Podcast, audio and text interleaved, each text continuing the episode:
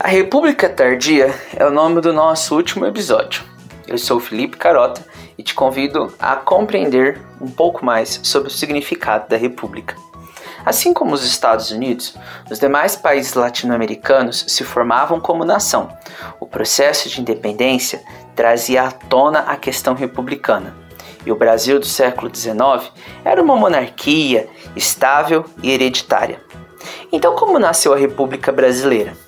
Se você nos acompanhou, deve se lembrar das revoltas coloniais e outras revoltas brasileiras que trouxeram o espírito republicano em solo brasileiro, certo? Deve se lembrar ainda que após o processo de independência nos tornamos uma monarquia.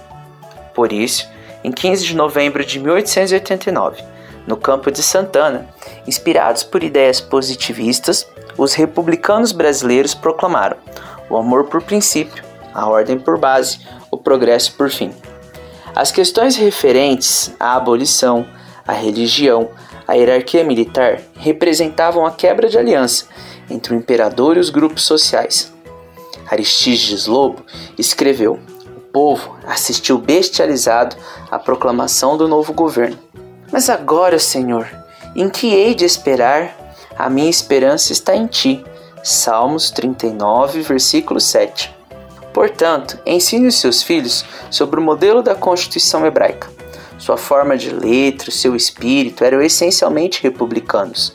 Do chefe da nação ao humilde estrangeiro, todos estavam protegidos pela perfeita lei do Senhor. O que Deus nos propôs era referendado pelos homens nas assembleias de Israel e garantiam proteção da propriedade, dignidade política, proteção e cuidado com os mais pobres. Que o Senhor converta o coração dos pais aos filhos e dos filhos aos pais, em submissão ao Deus que é o legislador sobre todos os povos. Que a nossa esperança esteja no Senhor. Ele é o nosso auxílio, ele é a nossa proteção. Salmos 33, versículo 20.